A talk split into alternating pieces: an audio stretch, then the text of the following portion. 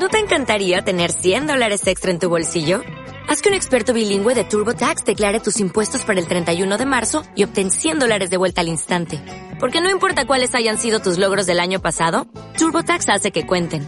Obtén 100 dólares de vuelta y tus impuestos con 100% de precisión. Solo con Intuit TurboTax. Debes declarar para el 31 de marzo. Crédito solo aplicable al costo de la presentación federal con TurboTax Full Service. Oferta sujeta a cambios o cancelación en cualquier momento. Vamos a comenzar entonces. ¿Cómo están hermanos queridos? Vamos a, comenzar este estudio bíblico del día de hoy. Eh, el tema que nos convoca es sacerdocio. Estamos nosotros aprendiendo de lo que es el sacerdocio. Qué importante es esta palabra, ¿verdad? Que nosotros podamos, eh, podamos eh, conocer lo que significa, ¿verdad? Esto que Dios ha preparado, Señor, esta misión que Dios ha preparado para nuestras vidas en esta vida cristiana, ¿verdad? Hemos sido llamados a ser sacerdotes del Señor. No cualquier cosa, sino que sacerdotes del Señor. Y más de alguno por ahí puede pensar que ser sacerdote es solamente quizás para el que está adelante. Eh, y antiguamente sí lo era, ¿verdad? Era, era solamente un grupo que Dios había llamado particularmente para el sacerdocio y no, no había más opciones, ¿verdad? Solamente veíamos que uno de los requisitos era ser descendientes de Aarón para poder estar eh, dentro del trabajo de los levitas. Eh, y no es que hoy día tampoco todos puedan ser, ¿verdad? Eh, ¿Pueden ser todos hoy día hijos de Dios? ¿Podrán ser todos no? Es una pregunta importante, ¿verdad? Porque si decimos que sí, puede quedar como una mala interpretación. La respuesta correcta es que Dios sí quiere que todos procedan al arrepentimiento y el requisito para ser un hijo de Dios es el arrepentimiento, la fe en Jesucristo, ¿verdad? Y que esa fe, por supuesto, sea una fe verdadera, genuina, demostrada en obras, en nuestra vida, ¿verdad? Que se refleje como testimonio. Entonces, ¿pueden ser todos hijos de Dios? Sí, solamente aquellos que estén dispuestos a aquello, ¿verdad? Lo que la Biblia nos dice. Porque hay gente que está dispuesta a ser hijo de Dios y quieren ser hijos de Dios, pero ellos quieren seguir viviendo su vida como se les antoja. Y la verdad que eso no puede ser, no puede ser que un, hijo de Dios quiera vivir su vida como se le antoja. Y ahí está la frase muy común afuera, incluso también dentro de mucha gente cristiana, que dice, yo sirvo a Dios a mi manera, yo sirvo a Dios como yo siento. La Biblia dice tal cosa, pero yo siento en realidad que lo debo hacer de esta otra forma. Y eso la verdad que es una, eso es una, es transgredir directamente la palabra de Dios. Es como tratar de luchar en contra de la voluntad de Dios, ¿verdad? Una de las cosas que podemos también rescatar del joven rico es que en ningún momento él quiso torcerle la mano a Jesús cuando le pide que venda todos sus bienes. Lo que hace él es, en cierto modo, reconoce que en su vida había amor a las cosas materiales y se va, ¿cómo se fue? Enojado, chuteando las cosas, no se va muy triste, porque sabía que había un trato de parte de Dios en su vida. Entonces, ser un hijo de Dios demanda de nosotros primeramente obediencia obediencia. Y esa obediencia la mayoría de las veces va a estar en contra de nuestra voluntad eh, carnal. ¿Verdad? Por ejemplo, hoy día estamos acá, ¿verdad? Tempranos. Eh, y, no a todos nos gusta levantarnos temprano. Todos quisiéramos, estoy seguro que todos quisiéramos estar un ratito más en la cama, ¿verdad? Que alguien diga que no eh, sería como masoquista, ¿verdad? Pero a todos nos gusta estar un ratito más en la cama, pero también a todos nos gusta poder escuchar la palabra del Señor. Entonces, eh, ahí nosotros eh, terminamos diciéndole a nuestro cuerpo, levántate, ¿verdad? Y anda a escuchar lo que Dios tiene para ti. Entonces, em, em, eh, es bueno, ¿verdad? Es bueno poder comprender que ser un hijo de Dios, ser un sacerdote hoy día, en el tiempo que, que Dios nos permite vivir del Señor, significa estar dispuestos a obedecer, ¿verdad? La obediencia ha sido el trato que Dios ha tenido con el hombre desde el principio, ¿verdad? Desde Adán y Eva, obediencia. Fue uno de los pecados, ¿verdad? Fue el segundo pecado que la Biblia menciona dentro de la historia, la desobediencia. El primer eh, pecado, ¿cuál era? La rebelión, ¿verdad? En Satanás. Ese fue uno de los primeros pecados que se manifiesta, ¿verdad? Ahí ante la presencia de Dios. Y no fue Dios quien creó el pecado, ¿verdad? No, fue la decisión de Satanás. ¿Fue acaso Dios quien obligó a Eva a desobedecer? ¿O a Adán? No, ¿verdad? En ellos nació, ¿verdad? Fueron contaminados por Satanás y finalmente ellos accedieron, pero tampoco la, Satanás podía obligarlos, Ojo con eso, ¿verdad? Nunca nosotros podemos decir, el diablo me obligó a hacer tal cosa. No, jamás, porque Satanás no tiene esa autoridad, ¿verdad? Él sí nos puede influenciar, seducir con las tentaciones, pero somos nosotros quienes accedemos a todo ello. Así que jamás nosotros vamos a poder eh, justificarnos delante de Él.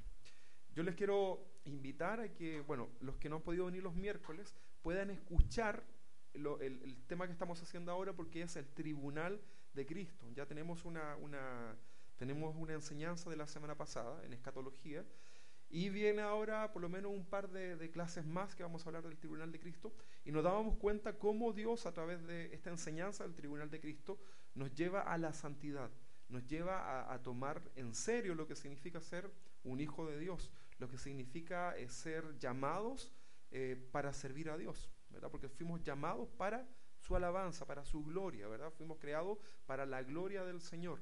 Entonces, eso significa que toda nuestra vida tiene que glorificar a Dios, en el área que sea. ¿verdad? Entonces, debemos nosotros esforzarnos para glorificar a Dios. Eh, ¿Se ha sentido alguna vez eh, eh, observado? ¿verdad? ¿Se ha sentido observado? Eh, en, en, su, en su actuar diario. Bueno, de repente podemos ver multitud de gente que nos puede estar mirando, ¿verdad? Eh, yo esta semana iba a esa feria, ¿verdad? Y veía tanta gente, ¿verdad? Y uno decía, pensaba que hay gente que uno lo puede conocer, lo puede estar viendo, eh, escuchar lo que uno puede decir. Pero luego yo reflexionaba y decía, pero, pero Dios eh, me ve no solamente en este lugar masivo, sino que Dios nos ve en todo lugar. Entonces yo reflexionaba un poco en esa, en esa, eh, en eso, ¿verdad? Y entre tanta gente uno dice, ¿podré uno, ¿podrá uno esconderse del Señor? Y la verdad es que no, el salmista ya lo, escribía tan claramente. Entonces somos llamados para servir a Dios solamente en la iglesia, no, en todo tiempo, ¿verdad? En todo tiempo nosotros servimos al Señor, incluso con nuestros pensamientos. Dijimos que el primer requisito para ser un sacerdote de Dios es ser descendientes de Dios. Ser perdón, ser descendientes de Aarón. De Aarón. Ese era el primer requisito, ¿verdad? Eh, para poder ser sacerdote. Ahora, pregunta, ¿alguno de ustedes es, es descendiente de Aarón? Que puede ser por ahí alguno, ¿verdad? Tenga sangre de levita, ¿verdad? Y, por ahí pueda, podría estar en esa, en, en, esa posibilidad, pero son remotas, ¿verdad? Son mucho, son en 7 mil millones de habitantes hoy día, es como bien poca la posibilidad.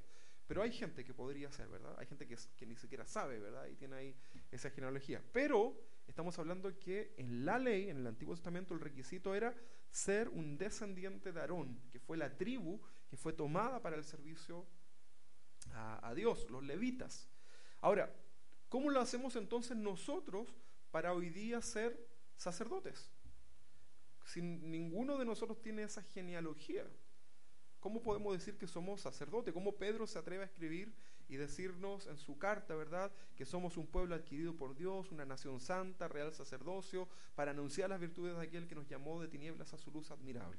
¿Cómo es posible que nosotros hoy día podamos ponernos este título, verdad, de sacerdotes? ¿Cómo creen ustedes? A ver, lo vimos en algún momento de todas estas clases. Tratemos de hacer un, un recuerdo o de relacionarlo, porque a lo mejor usted lo escuchó, pero yo necesito que lo relacione. ¿Sabe cómo es?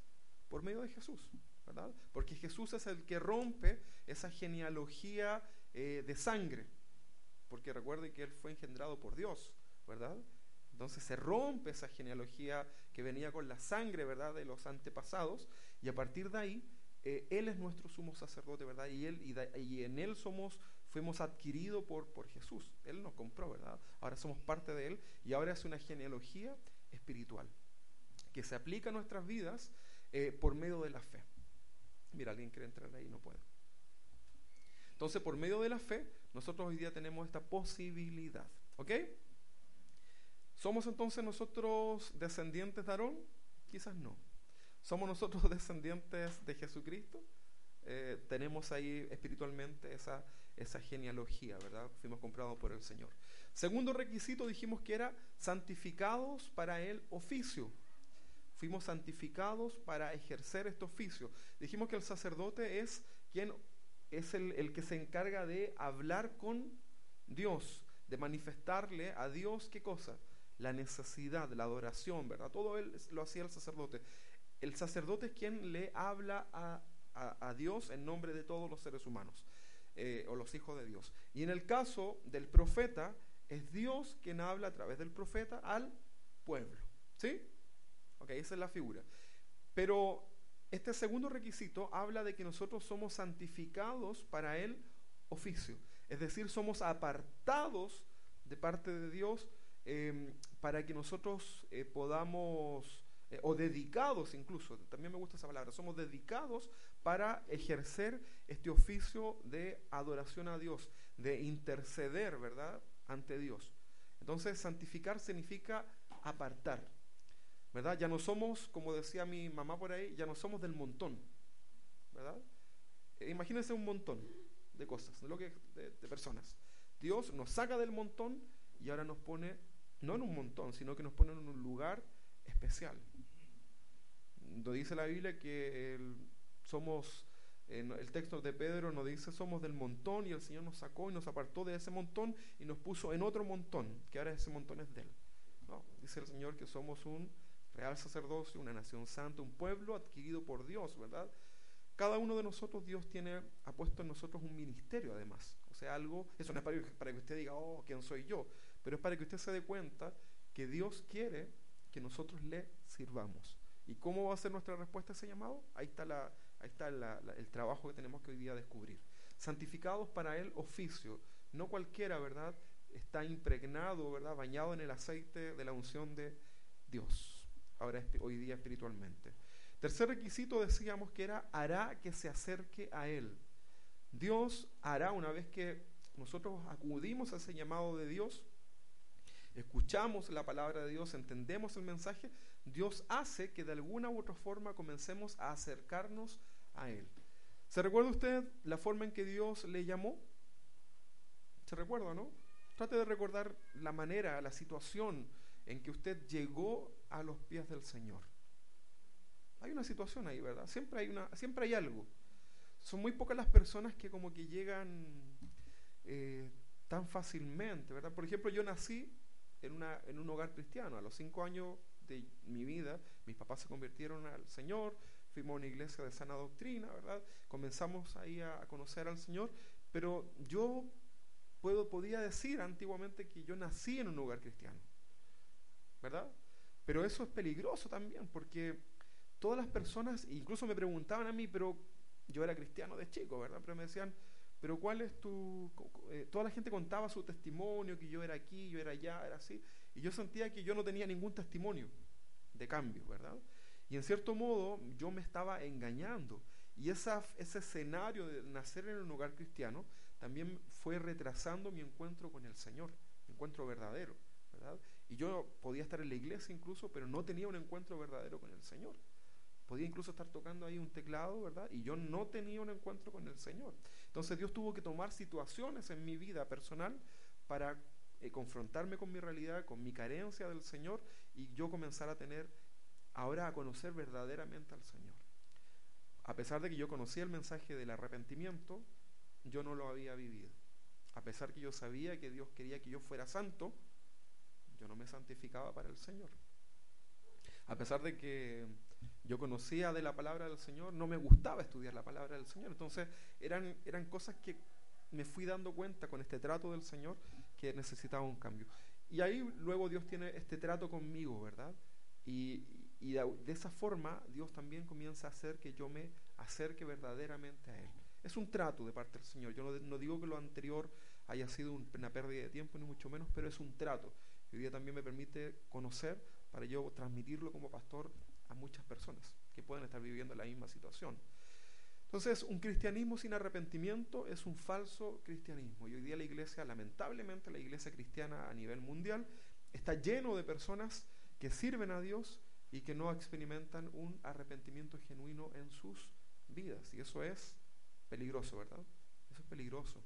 Porque yo estoy seguro, y por ahí más de algún pastor lo ha dicho, que hay mucha gente, que es, mucha gente cristiana, entre comillas, que, que muere y se van al infierno. Y se van convencidos de que, de que son cristianos. Pero nunca se tomaron la molestia ni siquiera de estudiar la palabra. Entonces eh, echaron esa responsabilidad que nos corresponde a cada uno sobre el líder, el pastor, ¿verdad? Pero recuerde que la salvación es personal. Entonces, eh, bueno, son cosas que cada cristiano tiene que aprender. Por eso es importante que usted discierna, ¿verdad? Lo que yo le pueda decir, lo que usted pueda escuchar, no, no, no se trague todo. Usted tiene que masticar, ¿verdad? A los hijos les enseñamos eso, ¿verdad? Mastica, ¿verdad? Si usted mastica bien las cosas, ¿sabe lo que sucede a nivel eh, eh, biológico? ahí, ahí tenemos, tenemos, una nutricionista. Pero cuando si usted no mastica los alimentos, ¿verdad? Con su saliva, qué sé yo, la saliva tiene también un poder de desinfectar, ¿no? Desinfecta lo, que va entrando. Pero además de eso, al masticar los alimentos, nosotros ayudamos a la digestión, pero también permitimos que podamos eh, asimilar mayor cantidad de nutrientes de los alimentos, ¿sí o no? Es así, ¿no? Eh, entonces uno mastica, mastica, mastica y va adquiriendo mayor nutriente. Pero si usted se lo traga nada más, ¿verdad? Eh, cuando su cuerpo haga la digestión, posiblemente algunos alimentos muy enteros no va a poder desintegrarlos, ¿verdad? Y usted cuando vaya al baño los va a botar ahí completos, ¿verdad? Qué feo el ejemplo. Pero no va a haber asimilado todos los nutrientes que esa porción le pudo haber dado. Cuando usted se pesca la palabra y usted comienza a tragársela nada más, ¿verdad? Y usted no mastica, no mastica esto en el sentido del análisis, ¿verdad? De, estudiar, de reflexionar, usted no va a tener todos los nutrientes que esa porción bíblica le puede dar. ¿Sí se entiende, verdad? Mire, bien burdo el ejemplo, pero que lo entendamos es lo importante, ¿verdad? todos vamos al baño. Ok, entonces, Dios de una u otra manera va a hacer que nosotros y comencemos a acercarnos a Él. Números 16.5. Números 16.5 era el texto, uno de los textos que estábamos leyendo. Números 16.5. ¿Qué nos dice? ¿Qué nos dice número 16.5? Saludamos a los hermanos que nos están viendo ahí a través de las redes sociales o que van a escuchar esta, esta enseñanza luego cuando esté en, la red. Bueno, número 16.5 dice, mañana mostrará Jehová quién es suyo y quién es santo, ¿verdad? Y luego dice, y hará que se acerque a él. Hay tres cosas acá, quién es suyo, quién es santo, y luego él hará que se acerque a él. ¿A quién es? Aquí dice, al que él escogiere, él lo acercará así. Entonces, ¿quién es eh, lo que, eh, el servir a Dios, verdad? ¿Tiene que ver con nuestra decisión? ¿Sí o no? ¿Sí o no? Según este texto lo leemos claramente que es Dios, ¿verdad? Quien nos llama y nos escoge, ¿verdad? Ahora, Dios quiere que todos sirvamos. Lo que pasa es que Dios, ahí uno tiene que entender también el atributo de Dios, que es su omnisciencia y que Él todo ya lo sabe. Pero finalmente Dios conoce el corazón de nosotros. Por eso la Biblia incluso por ahí dice que hay algunos que eh, fueron creados para, eh, fueron predestinados, ¿verdad? Para, para salvación y otros para condenación. No significa que Dios cree gente para enviarle al infierno y otros para el cielo. Lo que pasa es que Dios ya sabe lo que va a suceder. Pero acá dice que es Dios quien escoge, es Dios quien lo acerca así. Ahora, ¿esto tendrá que ver con las capacidades de nosotros? No, ahí no. Míreme usted a mí. Ahí yo le pido que me mire. ¿Usted encuentra alguna capacidad mía como para yo poder ser un pastor? La verdad que no, Yo me conozco. Yo me conozco. Yo sé cómo soy yo. Yo sé todas mis carencias, ¿verdad? Todos mis temores, todas mis trancas y qué sé yo. Entonces yo digo, Señor, ¿por qué no al otro hermano? hay gente que uno puede ver pero Dios nunca mira nuestras capacidades, ¿verdad? Dios en su misericordia nada más, Él, no sé, por pura misericordia, hermanos. Créame que es pura misericordia. Si algún día, eh, si Dios usa nuestras vidas, ¿verdad? Y usted puede sentir como que Dios le habla a través del mensaje, créame que ni siquiera son nuestras palabras, simplemente es Dios el que está hablando. Muchas veces me pasa que cuando yo estoy predicando, no piense que soy posesionado y mucho menos, pero pero a veces yo estoy hablando, ¿verdad? Y yo incluso como que yo mismo me paso a ser un, escuchador más, ¿verdad? Un, un, hermano más como ustedes. Y, Dios me habla mi propia vida. Por mis propias palabras, pero no es que sean mis propias palabras, sino que es Dios que comienza a hablar de alguna razón, de alguna forma, ¿verdad? Entonces, eh, nosotros, ¿qué debemos hacer? Sentirnos eh, que somos eh, lo máximo para... No, ¿verdad? Es misericordia. Por eso nosotros debemos siempre agradecer a Dios. Si Dios nos permite hacer algo, gracias Señor. Si nos permitió un día poder abrir nuestro entendimiento a la palabra de Dios, dígale gracias al Señor. Sabe que hay mucha gente que es, pero son magíster, son doctores allá afuera de ciencias, ¿verdad? Y esa gente no puede entender la palabra de Dios. Ellos estudian, ¿verdad? Leen la Biblia incluso más que nosotros y ellos no les, como decía mi mamá, no les entra, ¿verdad? No, no, no hay caso, ¿verdad? Y si usted y yo, ¿verdad? Con nuestra propia poca preparación que tenemos, quizá a nivel, niveles educacionales, qué sé yo, logramos eh, entender, ¿verdad? Esta verdad tan tremenda, que para muchos es locura, para el que no es hijo de Dios, esto es una locura. Entonces, ¿usted qué debe hacer? Dele gracias al Señor porque es pura misericordia del Señor, pura misericordia. A lo mejor usted no logra, no sé, yo, por ejemplo, no me sé las tablas de multiplicar. No me las pude aprender nunca, ¿verdad? Yo nunca me las aprendí.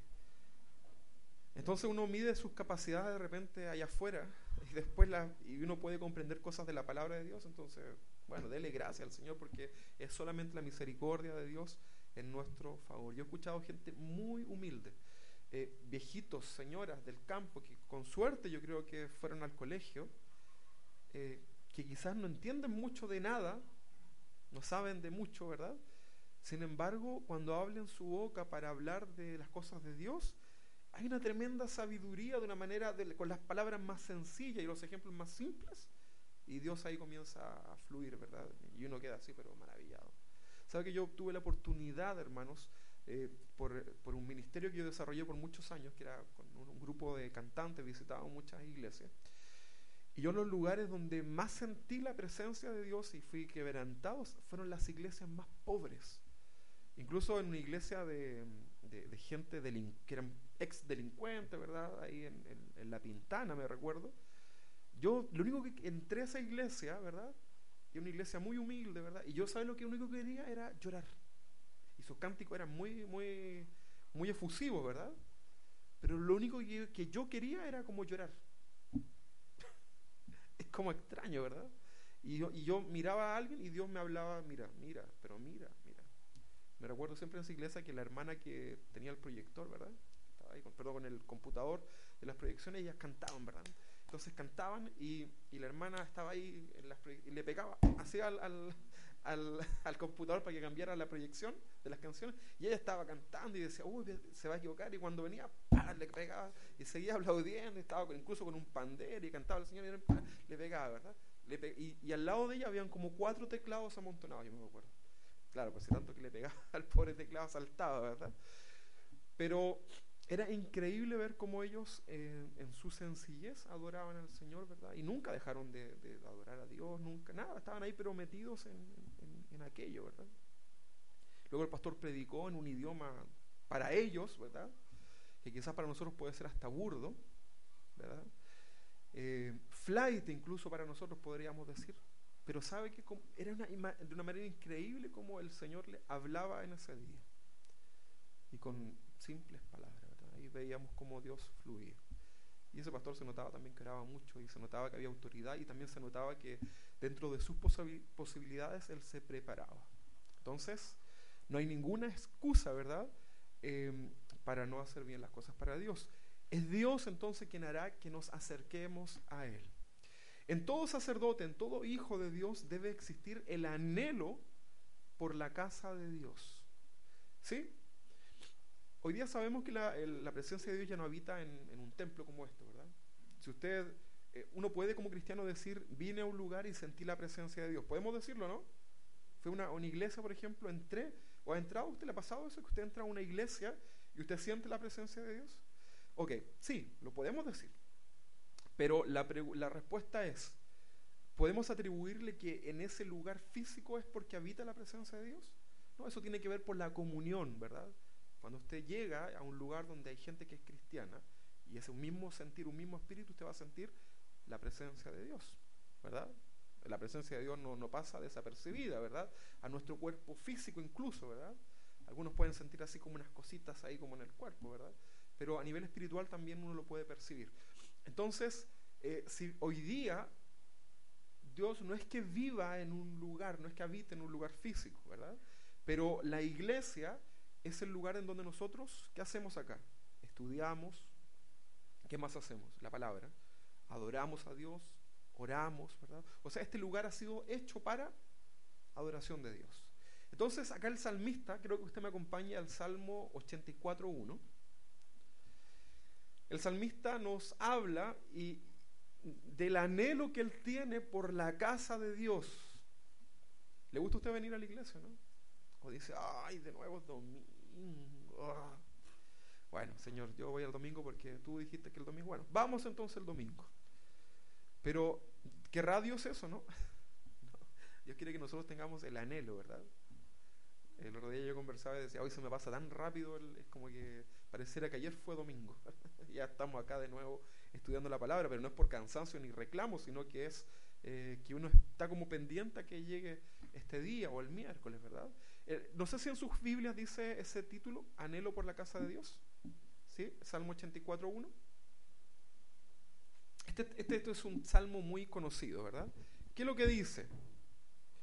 Cuán amable, mire la, mire la forma que usa el salmista, ¿verdad? utiliza la palabra amabilidad. Dice, cuán amables son tus moradas, oh Jehová de los ejércitos. Anhela mi alma y aún ardientemente desea los atrios, que son los patios, ¿verdad? De Jehová. Piensa usted en el, en el tabernáculo, ¿verdad? Piensa en esta es la figura que, que tenía el salmista, ¿verdad? Y el atrio era una parte también del, del templo. Dice, anhela mi alma y aún ardientemente desea los atrios de Jehová. Mi corazón y mi carne cantan al Dios vivo. O sea, mi corazón es el significado espiritual. Y mi carne, su cuerpo, ¿verdad? Mi corazón y mi carne cantan al Dios vivo. Aquí David manifestó siempre su deseo profundo de estar siempre en la presencia de Dios. Em, podríamos, eh, eh, no, esta palabra no, es, no está bien aplicada, ¿verdad? Había una canción cuando yo era joven que decía, quiero ser adicto a Jesús. ¿Sí? Quiero ser adicto a Jesús, quiero ser adicto de su luz, vivir solo para Él, para siempre serle fiel.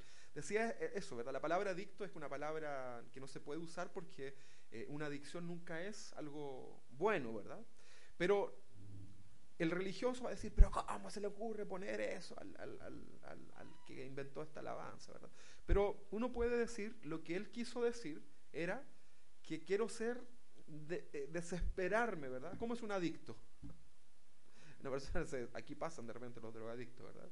Se desesperan por consumir lo que ellos les producen. Bueno, tenemos casos de algunos de ustedes que han, que han pasado por estas situaciones, ¿verdad? Adicciones de drogas, alcohol, etcétera. Y la persona se desespera, ¿verdad? Bueno, vamos a tomar este burdo ejemplo, ¿verdad? Para, para ver también cómo el salmista se desesperaba en cierto modo, ¿verdad? Por estar siempre en la presencia de Dios. Eso debe ser algo presente también en el cristiano de hoy. Usted debe anhelar llegar a, después de haber tenido un día de trabajo quizás agobiante, difícil, usted debe anhelar querer llegar a su casa quizás y tener un momento de privacidad ahí con el Señor de adoración, ¿verdad? De poder em, buscar la presencia de Dios, de poder eh, adorar al, Señor. Y acá este, este, pasaje lo atribuye a la casa del Señor, que era el lugar de donde se adoraba. Entonces nosotros como salmistas, perdón, como sacerdotes, ¿verdad? De Dios hoy día, en tiempo de gracia, debemos anhelar la presencia de Dios, tanto en nuestras vidas cotidianas como también el día de la reunión, ¿verdad? Cuando nos pasa esto de decir, ay, otra vez es domingo, ya, vamos a levantarnos. Cuando nos pase eso, tenemos que nosotros empezar a, ver que algo pasa ahí, ¿verdad? Hay algo, ¿verdad? Eh, no es que seamos satánicos, ni mucho menos, pero necesitamos comenzar a orar a Dios para que Dios ahí comience a trabajar en el corazón y empecemos a, ver qué, situación me está llevando a, a, esa, esa, a no querer estar en la casa de Dios, ¿verdad? Eh, ¿Qué cree usted que podría ser eso? Que nos lleve a no querer estar en la casa de Dios. El pecado. El pecado. el pecado no confesado que está ahí, ¿verdad? Entonces, bueno, que Dios nos hable. Entonces David manifestó siempre su deseo profundo de estar siempre en la presencia de Dios. Dice acá el versículo 3, aún el gorrión haya casa. O sea, el gorrión tiene una casa, ¿verdad? Un nido, ¿verdad? Y la golondrina, nido para sí, donde ponga sus polluelos. O sea, dice que el gorrión tiene casa, la golondrina tiene nido, ¿verdad? Para poner ahí a sus polluelos. Entonces, e, e, es como si David e, envidiara también a estos animales, ¿verdad? Y él quería estar de continuo en la presencia de Dios, ¿verdad? Porque es lo que está hablando de, que él, así como la golondrina, el, los pajaritos tienen donde estar, él quería estar también en la casa de Dios. Entonces dice luego, bueno, el 3 dice, aún el gorrión haya casa y la golondrina nido para sí, donde pongan sus polluelos. Cerca de tus altares, la casa de Dios, oh Jehová de los ejércitos, Rey mío y Dios mío, bienaventurados, dichosos, felices, ¿verdad? Los que habitan en tu casa perpetuamente te alabarán. ¿A quién se refiere acá? ¿Quiénes habitaban en la casa de Dios? Los levitas. Los levitas estaban ahí, ¿verdad? Sí, pues, sí, pues, cerca de tus altares, oh Jehová de los ejércitos. Mi corazón y mi carne cantan al Dios mío. Pero nosotros acá cantamos otra parte que dice, bienaventurados son los que... Hoy día la cantamos esa canción. Sí, es que hay varias canciones inspiradas en este, en este texto, ¿verdad? Bueno, perpetuamente te alabarán. Es decir, que no vamos a dejar de alabar a Dios. Los ministerios cesarán. Voy a dejar, yo no voy a seguir siendo pastor arriba en la presencia del Señor. Si usted cumple un ministerio, no va a continuar ese ministerio, pero perpetuamente vamos a alabar al Señor, sin duda que sí. Es decir, que este, esto de ser sacerdotes, seguiremos siéndolo delante de la presencia de Dios. David está expresando en este salmo su intención de estar cerca de la casa de Dios. ¿Cuándo? Siempre. Al extremo que llega, él quería ser como los pájaros, ¿verdad? estar siempre ahí metidos en su casa, ¿verdad? Eh, era algo, una reflexión muy profunda. Pídale a Dios, léalo y pídale que Dios comience a mostrarle ahí lo que Él quiera. Eh, ¿Cómo nos vamos a quejar cuando nos dicen debemos servir a Dios en algo, ¿verdad? O debemos orar o debemos estudiar la palabra. ¿Sabe usted que hay hermanos, y quizás muchos de nosotros en algún momento lo hemos sentido así, que nos podemos llegar a molestar si no se nos pide algo para el servicio de Dios? Puede ser, ¿verdad? Puede ser. Porque está la posibilidad que usted se ofrezca voluntariamente, ¿verdad? Por, ejemplo, el, ejemplo más común, el aseo, ¿verdad? las hermanas dicen, ¿quién puede ofrecerse para esta semana para el aseo?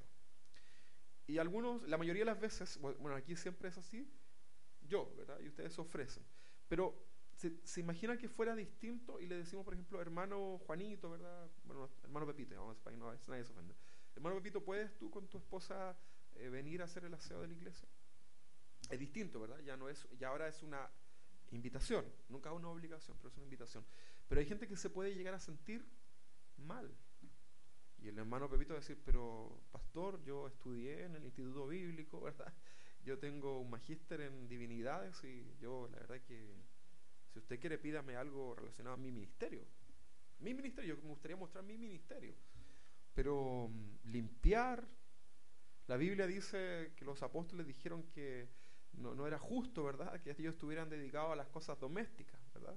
De ahí se nombran los, los, los diáconos. Y comienza el hermano a confundir, ¿verdad? O sea, todos los años de, del magíster en divinidades, de teología, no le sirvió absolutamente de nada, ¿verdad? Hay una frase que me gusta mucho que dice, si no sirve, no sirve. Coma, miren, si no sirve, coma, no sirve. ¿Te entienden, no? Si no sirve de servir a los demás, no sirve. Entonces nunca debe ser para nosotros una ofensa lo que sea, hermanos. Sin duda que hay trabajos que son mucho más feos, ¿verdad? No es lo mismo estar acá quizás tocando un instrumento, ¿verdad? Que estar recogiendo la caca de los perros, ¿verdad? Afuera de la iglesia o qué sé yo. No es lo mismo, ¿verdad? Eh, pero Dios lo va a Dios mira, lo mira todo igual.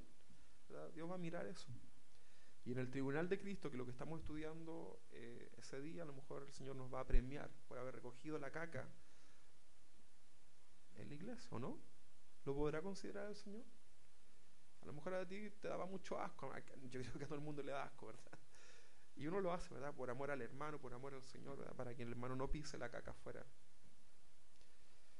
Ojo, pero está diciendo caca en el escenario, o sea, en el púlpito. Hay cosas más fuertes en la Biblia incluso. Pero Dios todo lo ve. ¿verdad? Para Dios no hay nada que Él no vaya a examinar.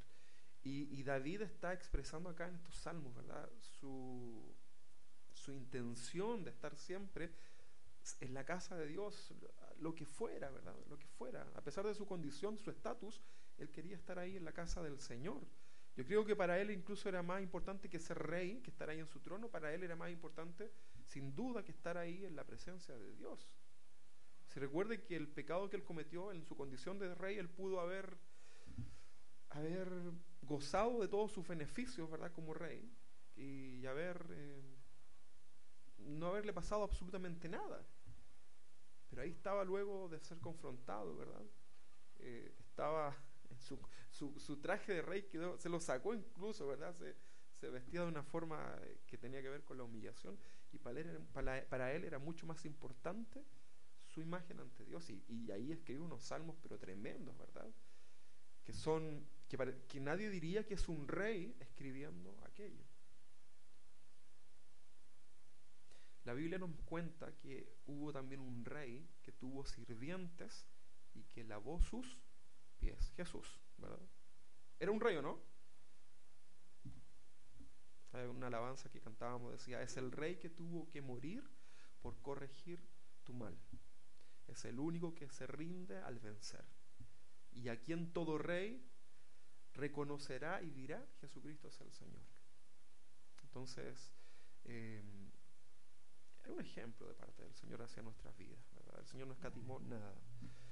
Dios quiere, em, eh, no nos debemos, bueno, dijimos que no nos debemos quejar cuando se nos pida servir a Dios en lo que sea, ¿verdad?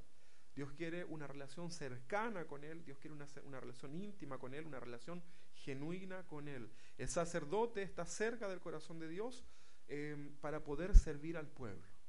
Primero ministra el corazón de Dios para luego ministrar al pueblo. No puede ser al revés. A pesar de ser un mandato, debemos acercarnos a Dios por amor. ¿verdad? A pesar de que es un mandato servir a Dios, debe ser en nosotros algo por amor. ¿Somos esclavos por amor, sí o no? Claro que sí. ¿Se recuerda usted ya la historia que hicimos del esclavo por amor, verdad? Él decide ser un esclavo por aquel que compró su vida, pero no porque esté obligado, sino que por amor, ¿verdad?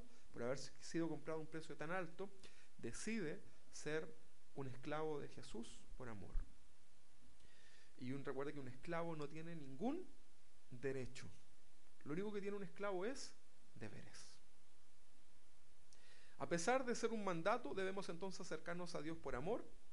Es un privilegio obedecer a Dios. Cuando, eh, cuando, cuando obedecer a Dios es por obligación, es muy posible que la intención eh, que tengamos finalmente termine por acabarse. ¿Por qué? Porque no es algo genuino.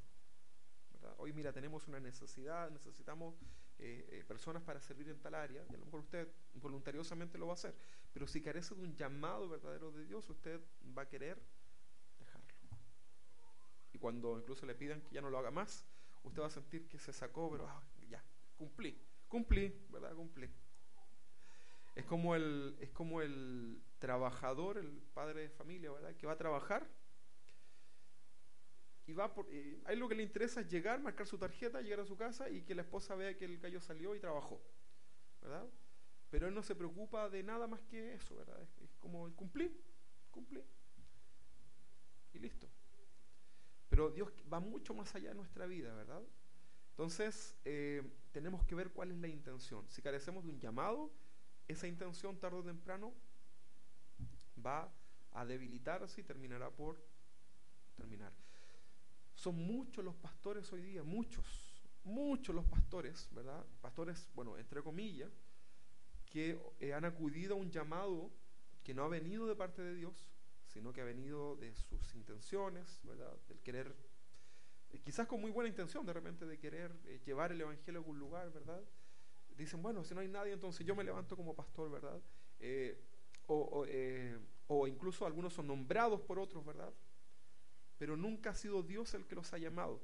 Y pueden pasar un par de años, tres años incluso, y si no hay un llamado de Dios, ¿sabe lo que va a suceder? Esa obra va a comenzar a morir. ¿Cuántas obras han pasado así? Mire, eh, es cosa que usted vea el registro de cantidad de iglesias que se, van inaugurando día a día las personalidades, personalidades jurídicas y todo eso. Y muchas de ellas quedan después, se cierran esas personalidades jurídicas, entonces se abren iglesias, se cierran iglesias, se abren iglesias. Ahora cuente todas las iglesias que no tienen una formalidad en aquello, que no están contabilizadas, son muchas más. Entonces, eh, debemos ser cuidadosos, ¿verdad? Al llamado que Dios pone en nuestra vida. Créame que, eh, y tiene que usted saber que el llamado de parte de Dios eh, al ministerio es algo peligroso. Lo hemos aprendido así, ¿verdad? Es peligroso. ¿Alguien me puede decir por qué es peligroso el, el servir a Dios? A ver, díganme algunas cositas que se les ocurra, ¿verdad?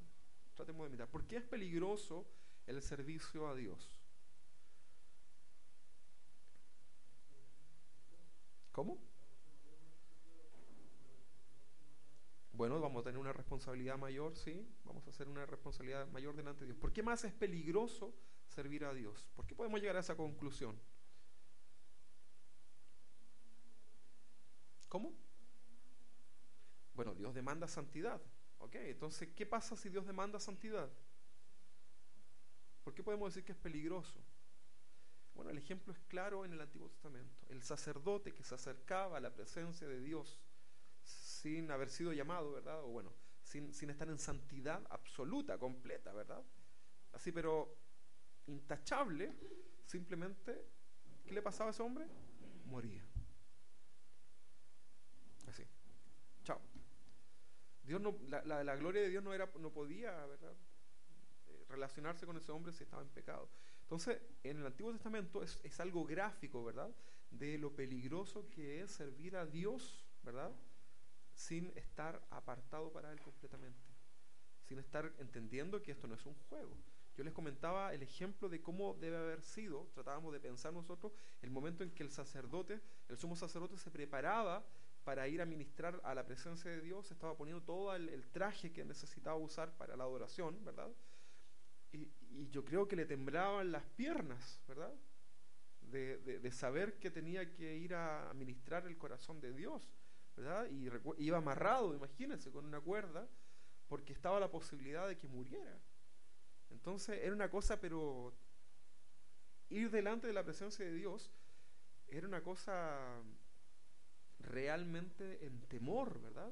Reverente, ¿verdad? O sea, cada paso era pensado, ¿verdad? Por el sacerdote para mientras se acercaba a la presencia de Dios. Y cuando entraba al lugar santísimo, ¿verdad? La gloria de Dios lo cubría completamente y ahí la prueba de la blancura, como diríamos hoy día, ¿verdad? Y las campanillas muchas veces dejaron de sonar. Y ese era un símbolo que Dios había rechazado esa oración. Plan B, tirar la cuerda, porque tampoco nadie podía ir a buscar eso. Qué tremendo, ¿verdad? ¿Será que Dios ha cambiado? ¿Será que la gloria de Dios se fue adaptando, fue mutando, ¿verdad?, para adaptarse al pecado nuestro. Por eso, por eso, hermano, es tan importante que tú sepas que cuando tu vida, mi vida, está en pecado, todo lo que yo pueda adorar, decir, cantar, orar, mientras yo no confiese mis pecados, no va a llegar en absoluto a la presencia de Dios. Es como que usted hubiese perdido su tiempo. Es como cuando usted y yo podamos ofrendar a Dios y tenemos algo contra mi hermano, ¿verdad? Eso fue pérdida de dinero. Porque Dios no ha cambiado. Lo que pasa es que nosotros vivimos en la gracia, tenemos a Jesucristo, pero nosotros somos los que al pensar distinto a como era antiguamente en el, Testamento, en el Antiguo Testamento, transformamos la gracia en libertinaje. Eso es un ejemplo de transformar la gracia en libertinaje. Porque a veces somos muy exagerados y decimos, no, si esto es cuando uno peca mucho. No, no, no. Eso es transformar la gracia en libertinaje. Cuando usted y yo nos venimos acá a la casa del Señor y tratamos de adorar a Dios con pecado en el corazón, ¿verdad? Eso es transformar la gracia en libertinaje. Libertinaje tiene que ver con libertades que no son, ¿verdad? Y Dios no permite en ningún caso que nosotros nos acerquemos a Él en pecado. Por eso es importante que usted, hermano, eh, se prepare en el corazón. Siempre yo les pongo ahí en el, en, el, en, el, en el WhatsApp, ¿verdad? ¿Qué es lo que les pongo siempre? Preparemos nuestros corazones para venir a la casa del Señor, ¿verdad? No llega acá y se empieza a persinar, a persinar, a persinarte, que no, ¿verdad? Preparemos el corazón, ¿verdad? Las mismas ofrendas, nosotros deberíamos prepararlas en oración al Señor, ¿verdad? En, en razonamiento, ¿verdad? Pero a veces es como que, a ver, ah, ya, así como que, lo, Señor, lo que salga es para ti.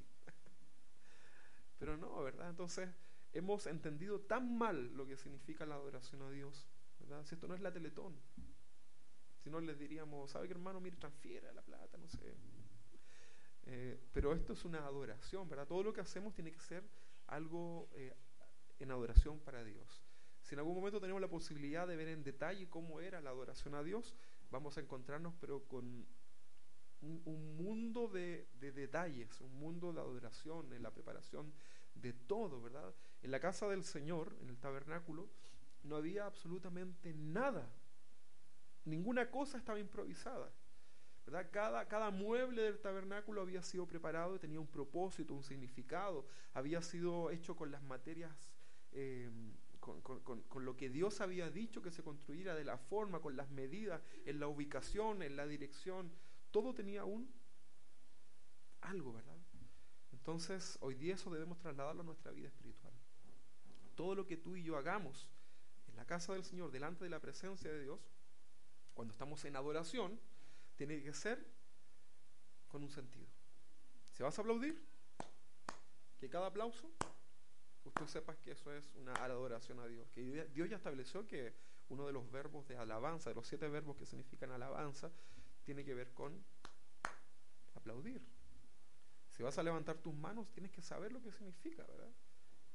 No es para que, no es como que, oh, oh, oh, oh, oh como en la, porque ahí fuera del mundo también lo hacen, en, los estadios la gente está haciendo esto, ¿verdad? Eh, sabrán ellos por qué lo hacen, ¿verdad? Pero si tú vas a levantar tus manos a Dios, tú debes saber bíblicamente lo que eso significa. Lo hemos enseñado muchas veces, ¿verdad? Si te vas a mover al Señor, ¿verdad? Eh, tienes que saber ¿Por qué lo estás haciendo? Porque si no lo vas a hacer de una manera simplemente sensual. Que el ritmo de la, el, el, el, poder de la, del ritmo va a empezar a llevar ahí como con, pero no, tú tienes que hacerlo con, con, con entendimiento. Por eso es tan importante nuestro culto racional. Porque cada vez, hermano, que nosotros no, no hacemos esto de la manera correcta, ¿verdad? Cada vez que nosotros hacemos esto de adorar a Dios, de acercarnos a Dios por osmosis, que lo hacemos como porque, por copiarle al hermano, ¿verdad? Eso se llama religiosidad, porque es algo externo nada más.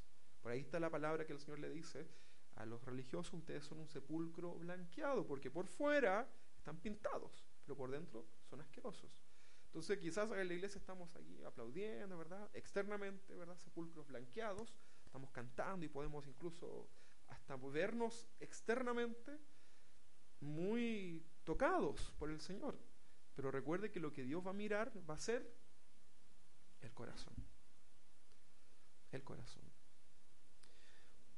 Si fuera que Dios mira lo externo, entonces toda la gente que está tetrapléjica está frita, no puede adorar, ¿verdad? Todos los que son mudos no podrían adorar tampoco, ¿verdad? Ni menos confesar con su boca que el Señor es el, que Jesucristo es el Señor. Entonces, Dios lo que mira siempre es el corazón, corazón. Eso tiene que aprenderse usted, el corazón. Ya yo le he hecho un resumen, tenemos seis años de ministerio como iglesia, ¿verdad? Resúmenes de lo que hemos aprendido, ¿verdad? Eh, sentido común, sentido común. Eh, vivir un evangelio con sentido común, ¿verdad? Entendiendo las cosas para luego hacerlas, sentido común, ¿verdad? Dios mira a él, corazón, otra enseñanza que hemos visto durante todos estos seis años, ¿verdad? Entonces es importante, hermanos, que nosotros podamos eh, tener todo esto presente al momento de la adoración a Dios, ¿verdad? que si usted viene acá y si yo me paro acá, ¿verdad? Sepamos realmente que Dios está en medio nuestro. Y que Dios tiene su oído atento, ¿verdad? A la adoración de su pueblo. ¿Sabías tú que Dios está atento a lo que a, la adoración del pueblo de Dios? ¿Sí? Ahí está, Dios escucha, ¿verdad? A sus ovejas y sus ovejas también escuchamos su voz. Así que ahí estamos nosotros, ¿verdad? Adorando al Señor eh, y Dios está escuchando. Si todo lo que, tú, lo que nosotros hagamos ahora, en unos minutos más en esta reunión general, usted piense que si usted está en santidad, ¿verdad? Todo eso está fluyendo a la presencia de Dios, Dios lo está recibiendo. Entonces yo voy en ese momento de adoración, yo voy a someter mi mente, ¿verdad? Para dejar de lado todos mis afanes, todas mis preocupaciones, que si me pagó el, jefe o no, si me, si, qué voy a hacer de comida, que, que, como lo, todo eso usted tiene que decirle, como dice también el salmista, bendice alma mía a Jehová y no te olvides de sus beneficios. O sea, someta su mente, su corazón y su cuerpo a adorar al Señor. Entonces vamos a tener un culto racional. Y eso es lo que hoy día la iglesia carece. Primero el arrepentimiento, muchas iglesias carecen de arrepentimiento y luego el culto racional. ¿Sí? sí no, no copie, no copie. Para... La gente empieza a copiar. He escuchado tantos pastores que copiaban a un pastor que había, ¿cómo se llamaba? Uno puertorriqueño, un viejito que murió, que era como bien evangelista, eh, Gigi Ávila. Gigi Ávila. ¿Se recuerda a Gigi Ávila? Un pastor que murió, ¿verdad? Usado ahí por el Señor. Y yo vi muchos pastores imitando al, al, pastor porque él tenía como sus frases, ¿verdad? Porque era puertorriqueño. Entonces decía, mi alma te alaba Jehová, decía, ¿verdad? Y yo escuchaba gente doblando así el, el, texto. ¿verdad? Y por ahí uno dijo, aleluya, aleluya, ¿verdad? Y después de otra hermana, aleluya. Y después todos, aleluya. Y estamos en Chile. Entonces comenzamos a copiar. Nuestra naturaleza es la, copiar al otro, ¿verdad? Entonces, eh, cuidado con eso, hermano. Estuve el otro día por mi trabajo, eh, me estaban enseñando algunas, eh, algunas capacitaciones en relación a todo lo que es el cerrar un negocio, ¿verdad? Entonces, una de las, con esto cierro, uno de los tips que decían era imita, ¿verdad? Yo tenía que ir a la reunión con el gerente y yo tenía que imitar sus, sus gestos. Entonces, si el gerente, por ejemplo, se tomaba la pera, como tal, hermano, así, yo me pongo delante de él y me, pongo así, ¿verdad? Y converso, ¿verdad? Y si él se rascaba, yo me rasco, ¿verdad? Si él sentaba con la pierna cruzada, yo me siento con la pierna cruzada. Y eso, en comunicación neurolingüística, eso dice que el cerebro de mi cliente va a empezar a decir, él es igual a ti. Entonces es de confianza, ¿verdad? Y, y cópiale, ¿verdad? O sea, dale tu ok. Bueno, eso se utiliza allá afuera en el mundo para los negocios, qué sé yo. Pero en la iglesia nosotros no podemos estar copiando a los hermanos, ¿verdad? Usted debe tener un culto racional, que su servicio a Dios sea genuino. Si su personalidad es ser más quieto, usted adora a Dios de la forma que usted está más quieto. Si su, personalidad es ser más efusivo con su movimiento, con su forma de hablar, qué sé yo, hágalo de manera genuina. No se sienta restringido mientras no transgreda a la, a la moral y las buenas costumbres, ¿verdad? Está todo bien. Pero seamos genuinos, seamos una iglesia genuina, no seamos religiosos, hermanos. En serio, se lo digo en serio. Porque vamos de repente, vemos iglesias que son todos los hermanos iguales. Es como que se, todos iguales, todas las mujeres son iguales, todos los hombres son iguales, no hay una identidad propia, ¿verdad? Y todos adoran a Dios mecánicamente, ¿verdad? Pero Dios no quiere eso, Dios te creó a cada uno de nosotros, Dios tuvo ese poder para crearnos de manera distinta, ¿verdad? Y adoramos a Dios en la forma que Dios nos va moviendo, pero nos, une la palabra de Dios y la forma bíblica de poder servir a Dios. Muy bien, hasta aquí llegamos, seguimos luego en la reunión. Eh, Dios les bendiga, tenemos un momento ahí, un break para que tome un cafecito, ¿verdad? Y nos reunimos acá en unos 20 minutos más. Dios les bendiga. What if you could have a career where the opportunities are as vast as our nation? Where it's not about mission statements, but a shared mission. At U.S. Customs and Border Protection, we go beyond to protect more than borders, from ship to shore, air to ground, cities to local communities. CBP agents and officers are keeping people safe. Join U.S. Customs and Border Protection and go beyond for something far greater than yourself. Learn more at cbp.gov/careers.